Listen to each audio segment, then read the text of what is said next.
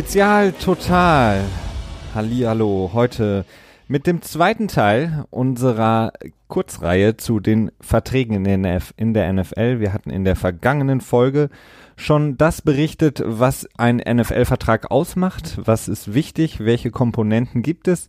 Heute im zweiten Teil sprechen wir darüber, wie man mit so einem NFL-Vertrag umgeht. Was können Spieler erwarten und sich erhoffen? Aber in erster Linie, was können Teams mit diesen Verträgen machen? Wie können sie diese Verträge gestalten, umgestalten, bearbeiten, um möglichst ihr Salary Cap gut behandeln zu können, beziehungsweise die Kosten gering zu halten. Deswegen haben wir uns gedacht, machen wir heute weiter im zweiten Teil und gucken ähm, unter drei Aspekten auf Spielergehälter. Einmal, wie kann man Spieler zufrieden halten? Dass sie auch ja beim Team bleiben. Wie kann man das Cap manipulieren und wie kann man insgesamt die Kosten so gering wie möglich halten? Christian, ähm, steigen wir direkt ein ähm, in des, ähm, den zweiten Part unserer ähm, NFL Contracts Reihe hier und sprechen so ein bisschen darüber, wo wir letzte Woche aufgehört haben. Und zwar über die Boni. Wir hatten ja über Roster-Boni gesprochen und ähm, wollen jetzt ähm, einen weiteren Bonus ansprechen, der so ein bisschen anders sich gestaltet als der Roster-Bonus. Und zwar ist das der Workout-Bonus. Genau, und zwar geht es bei dem Workout-Bonus darum, dass du ähm, Spieler nicht dazu zwingen kannst, bei deinem Off-Season-Programm teilzunehmen, aber du kannst es quasi incentivieren für sie. Ähm, kurz zum, äh, die Off-Season-Workouts äh, fangen immer Mitte März ungefähr an und äh, dauern maximal neun Wochen mit 36 Tagen, an denen die Teams quasi ähm, ja, äh, Veranstaltungen abhalten dürfen.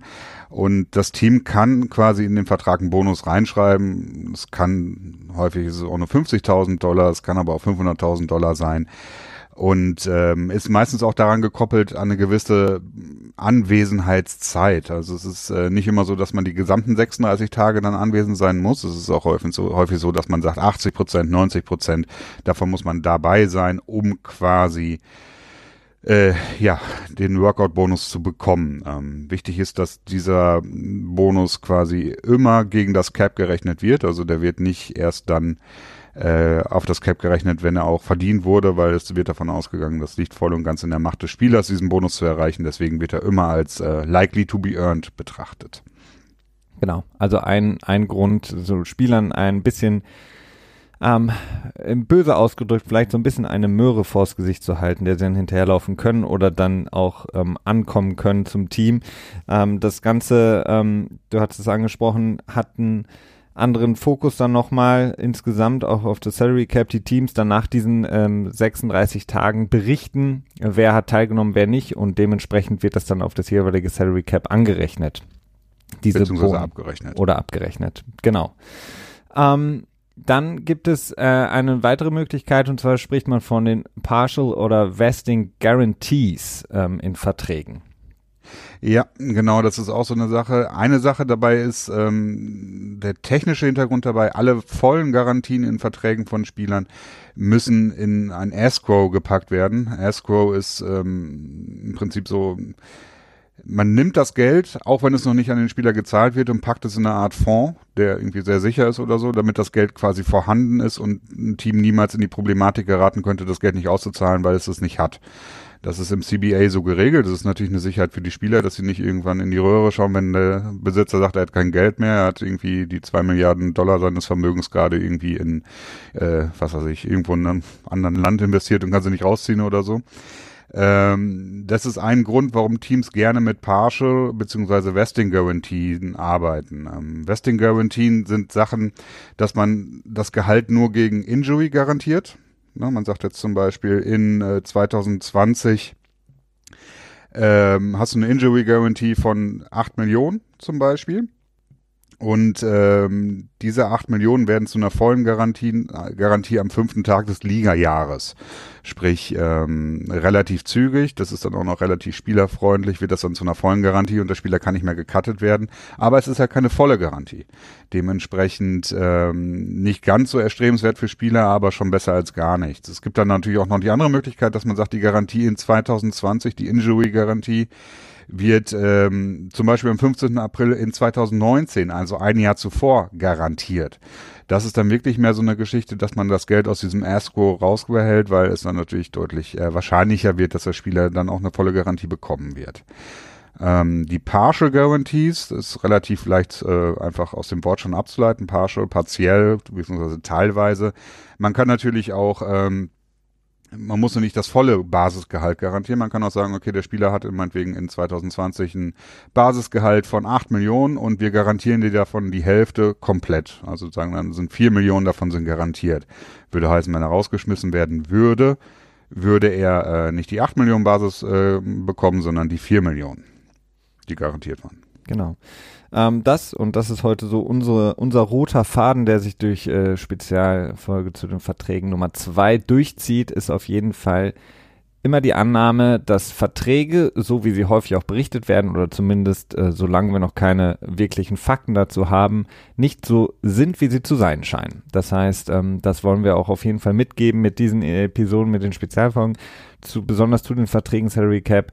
Ein Vertrag, so wie er meinetwegen von ähm, Ian Rappaport oder ähm, äh, wie heißt der andere von ESPN? Albert Bouye oder genau berichtet werden, sind häufig die das Gesamtvolumen eines Vertrages. Das heißt aber nicht, dass das wirklich auch das ist, was der Spieler am Ende bekommen kann. Also die die Feinheiten eines Vertrages werden hier ganz klar deutlich.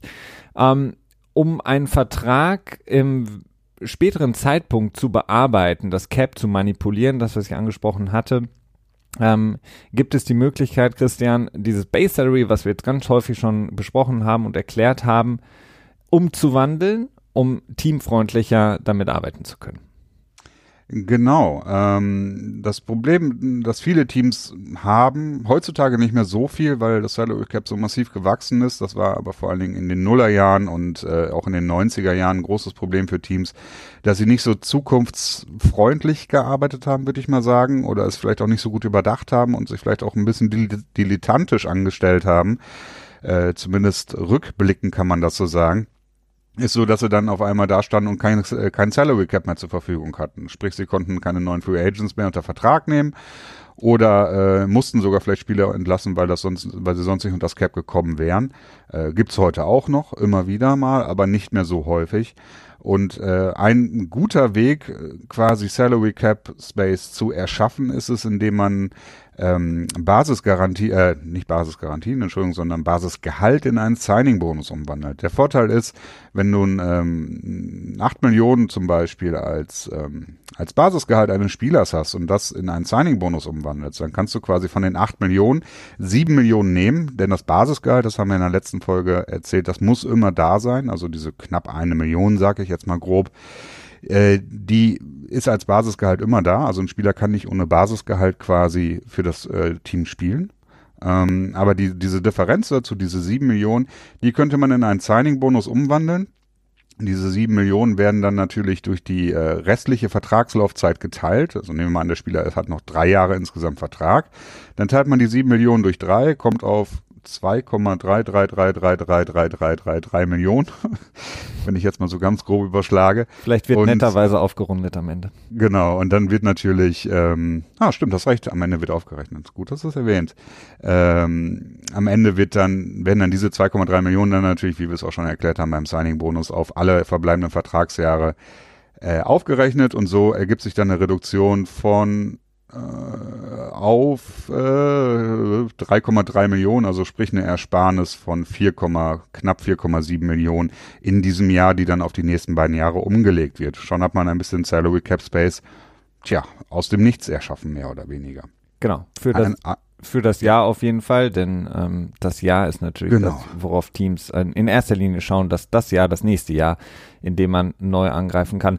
Es gibt da noch so ein paar Besonderheiten, Christian. Es gibt zum Beispiel diese 50%-Regelung, genau. wenn kein Signing-Bonus meinetwegen in einem Vertrag vorhanden ist und Jahr 1 und Jahr 2 sich in dem Base Salary extrem unterscheiden.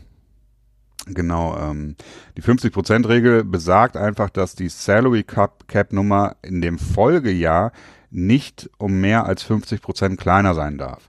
Wenn das der Fall ist, es ist, kommt auch sehr selten vor, dass es passiert, aber wenn das der Fall ist, dann wird die Differenz von dem, von Jahr 1 zu Jahr 2 ne, abgezogen und dann in einen Signing-Bonus umgewandelt und auf alle Vertragsjahre aufgerechnet. Kommt jetzt aber so selten vor, deswegen merkt euch einfach im Hinterkopf, äh, ist ganz interessant, aber kommt selten vor.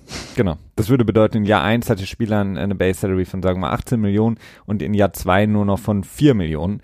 Ähm, wie gesagt, das ist relativ unwahrscheinlich, aber dann gibt es eben diese Differenz, das ist größer als 50 Prozent und äh, dann passiert das, was du gerade gesagt hast. Ähm, ganz wichtig, Christian, äh, was immer passiert, wenn Verträge sich angeschaut werden, vor allen Dingen, wenn es darum geht, ähm, Spieler loszuwerden, Spieler zu traden, ähm, gibt es immer diesen, dieses Datum 1. Juni. Das haben wir auch schon häufiger angesprochen und da gibt es zwei Faktoren, einmal vor dem 1. Juni und nach dem 1. Juni. Was bedeutet das auf einem Spielervertrag angewendet?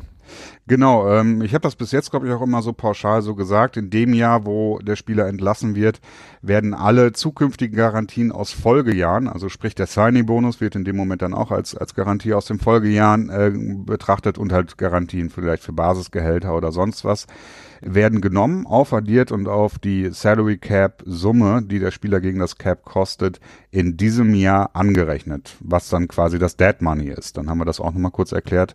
Das ist ja was, was häufig ähm, Probleme bereitet zu verstehen, ist auch nicht so ganz simpel. Wollen wir ähm, kurz nochmal, Entschuldigung Christian, kurz ja? nochmal für alle, die denen, äh, die es vielleicht noch nicht so ganz verstanden haben. Wir haben ja gerade diesen Fall aufgemacht mit den äh, 3, oder wie viel waren es an, an Signing-Bonus, der dann quasi geteilt wurde, auf die Folgejahre aufgeteilt wurde. 2,33. Äh, genau, sagen wir mal, machen wir es leichter, machen wir 2,5. Ähm, sagen wir, dass der ähm, Spieler wird dann ähm, gecuttet. Ähm, was würde das dann ganz speziell für das Dead Money bedeuten, wenn er jetzt, sagen wir, noch zwei oder drei Jahre mit 2,5 Millionen hätte? Ja, also im Prinzip der Signing-Bonus wurde dann auf die restliche Vertragslaufzeit aufaddiert, äh, aufgeteilt, nicht aufaddiert eben, äh, 2,5 Millionen pro Jahr. Und wenn er dann entlassen wird und hätte jetzt mal wegen noch drei Jahre verbleibend, mhm. dann hätte er in, äh, in dem Jahr, in dem er dann gecuttet wurde, wäre der Signing-Bonus mit 2,5 Millionen berechnet, im Folgejahr auch mit 2,5 Millionen und im letzten Jahr auch mit 2,5 Millionen. Da er dann ja nicht mehr dort nicht mehr unter Vertrag steht, wird dieser Signing-Bonus zack, die letzten, die beiden letzten 2,5 Millionen werden auf das aktuelle Jahr gerechnet und schon wäre dann das Dead Money quasi siebeneinhalb Millionen. Sprich, äh, der Signing-Bonus äh, wird halt zusammengerechnet im Prinzip. Und das ist dann das Dead Money. Korrekt. Deswegen ähm, auch eine Sache relativ singulär für die NFL, dieses Dead Money, äh, weil wir eben in den anderen Ligen, anderen, ähm, ja, unter anderen ähm, Rahmenbedingungen, anderen Sportarten diese Garantien nicht so haben, äh, beziehungsweise genau. diese Signing-Boni. Genau. Und hier kommt halt das Datum äh, des ersten Junis äh, oder June 1, je nachdem, wie man es dann in welcher Sprache ausdrückt. Da wird es dann relevant, denn ab diesem Moment, nachdem man, nachdem dieses Datum erreicht wurde, also ab dem ersten Juni, alle Verträge, die dann quasi terminiert werden, da ist es eben so, dass die zukünftigen Garantien nicht in das aktuelle Jahr reinlaufen. Da laufen die nämlich erst in das nächste Jahr rein. Da ist nämlich dann der große Unterschied. Sprich, in dem Beispiel, das wir gerade hatten, siebeneinhalb Millionen Signing-Bonus über drei Jahre noch aufgeteilt. Wenn man den Vertrag dann am 1. Juni beendet, dann würden, äh, würden diese extra 5 Millionen aus den Folgejahren nicht auf das diesjährige Cap gerechnet werden, sondern erst auf das nächstjährige Cap. Das heißt, man hat dann ein bisschen mehr Ruhe. Das Geld verschwindet nicht, also es wird belastet auf jeden Fall. Es gibt keinen Weg darum herum. Alles, was im Cap ist, äh, bleibt auf dem Cap, äh, sei es auch vielleicht bei einem anderen Team, aber es bleibt auf dem Cap. Und ähm, da ist halt der Juni ganz interessant für, weil es halt erst im nächsten Jahr dann berechnet wird ähm, gibt diese, es gibt so eine kleine Sonderregel. Teams haben äh, pro Jahr die Möglichkeit, zweimal eine Post-June One Designation auszusprechen für Spieler. Sprich, sie könnten einen Spieler im äh, März kündigen und sagen, okay, ich gebe dir diese Post-June One Designation, also ich designiere dich als mein äh, nach dem 1. Juni Spieler, wenn man es mal so sagen will. Und ähm, das bedeutet, dass das Team dann quasi äh, den Spieler rauswerfen kann aber äh, den Vertrag so behandeln kann, als wenn er erst im Juni äh, tatsächlich ähm, terminiert werden würde. Heißt so viel wie der, der Vertrag wird bis zum 1. Juni so betrachtet, als wenn er noch im Cap ist, obwohl der Spieler nicht mehr im Team ist.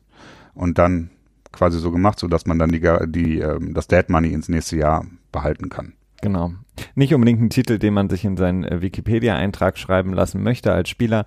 Nochmal zusammengefasst, also das Dead Money ist im Grunde genommen eine, wie eine Kreditkartenbelastung für das Team, von der kommen sie nicht los. Man kann sie ein bisschen schieben, aber irgendwann muss man es bezahlen, ähnlich wie bei einer Kreditkarte. Man kann zwar ähm, was damit machen, aber irgendwann kommt der Zahltag.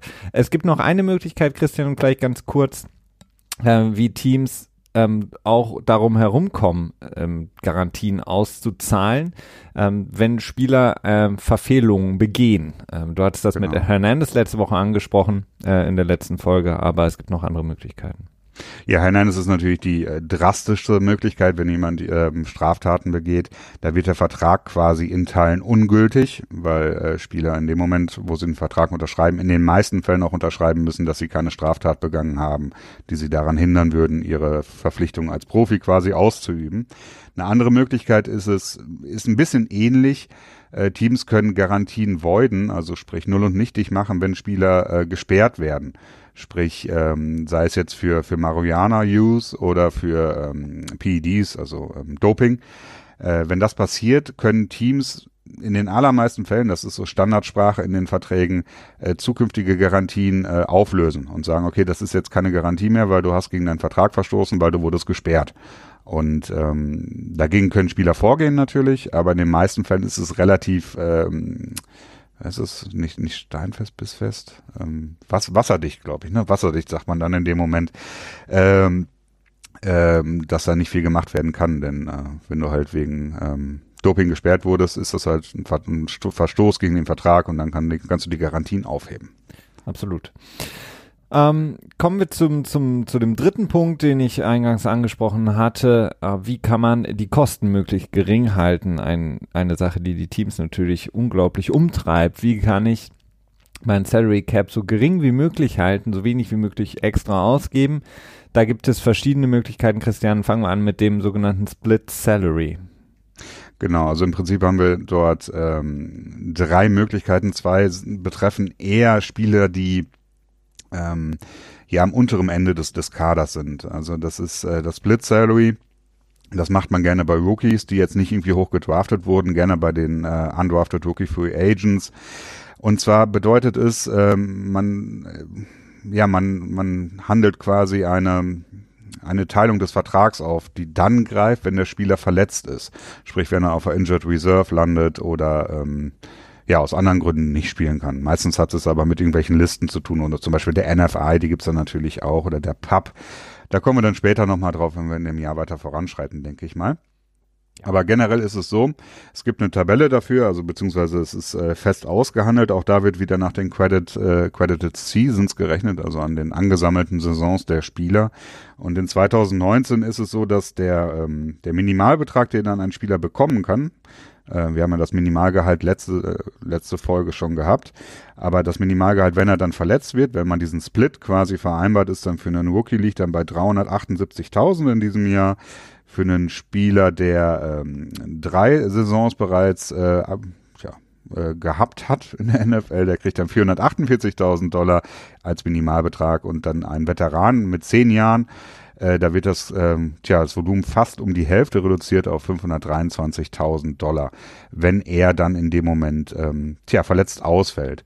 Wichtig zu beachten ist dann noch in dem Moment, ähm, dass das natürlich nicht für das ganze Jahr gilt. Also wenn jetzt ein Spieler in Woche sieben meinetwegen ausfällt, dann kriegt er bis Woche sieben natürlich sein volles Gehalt und nur danach wird dann anteilig äh, das geringere äh, Gehalt gerechnet. Also dann wird dann 523.000 mal 10 Siebzehntel gerechnet und dann kriegt er dann quasi so dann das Gehalt anteilig ausgezahlt.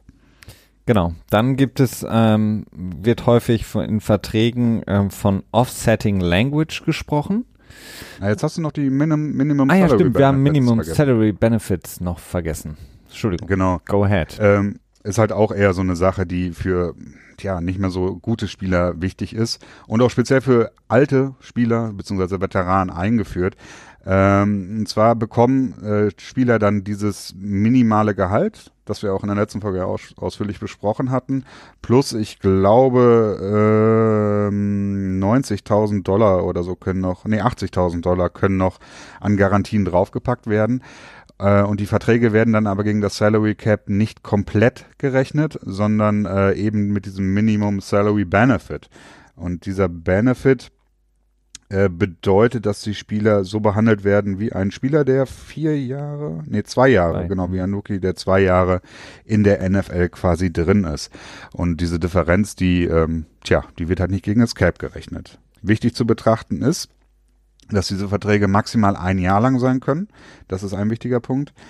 Ähm, und, ja, das hatte ich ja gerade schon gesagt mit, den, äh, mit dem Extragehalt. Genau. genau. Ähm, die Spieler können auch keine Vertragsverlängerung in der Saison unterschreiben. Das heißt, sie müssen mehr oder weniger Free Agent werden. Ähm, das war's ja. eigentlich.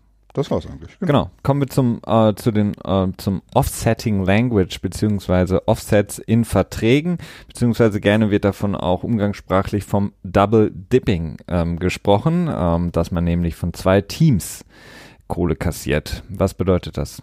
Genau. Das ist im Prinzip auch wieder eine Sache, die der Verhandlung übrig bleibt, also was der Agent, der Spieler und das Team aushandeln. Ähm, generell sagen Teams, okay, wir garantieren dir das Geld, äh, möchten uns aber dafür schützen, dass für den Fall, für den unwahrscheinlichen Fall, dass wir dich dann irgendwann doch nicht mehr mögen, äh, eigentlich lieben wir dich ja, aber ne, es äh, liegt nicht Ganz an dir, es liegt an mir. ähm, für den Fall, dass du dann rausgeschmissen wirst, du aber noch Garantien für dieses Jahr hast oder für das Folgejahr, und ein anderes Team nimmt dich unter Vertrag, dass dann die, ähm, tja, das Geld, das du bei dem Team verdienst, dass wir das quasi wiederbekommen, dass das angerechnet wird an deine Garantien. Und das nennt sich Offsetting Language, also im Prinzip, ähm, tja, sich aufhebende Sprache, ja. Vertragssprache.